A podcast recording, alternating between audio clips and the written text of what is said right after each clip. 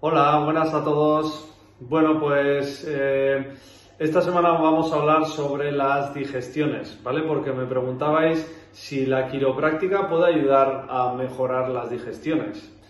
Bueno, pues vamos un poco a ponernos en situación.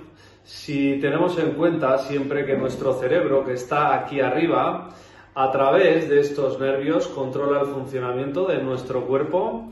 Si tenemos en cuenta también que estos nervios de aquí a esta altura son los nervios que mandan toda la información desde el cerebro hacia el estómago y desde el estómago hacia el cerebro.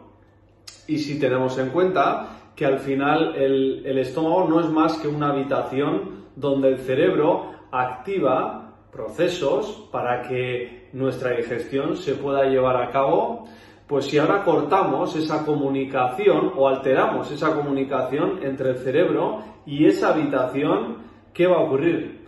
Pues que esos mensajes entre el cerebro y el estómago pues no van a fluir eh, correctamente. ¿Cómo se puede traducir esto? Pues se puede traducir de formas diferentes. ¿O cómo lo podemos sentir?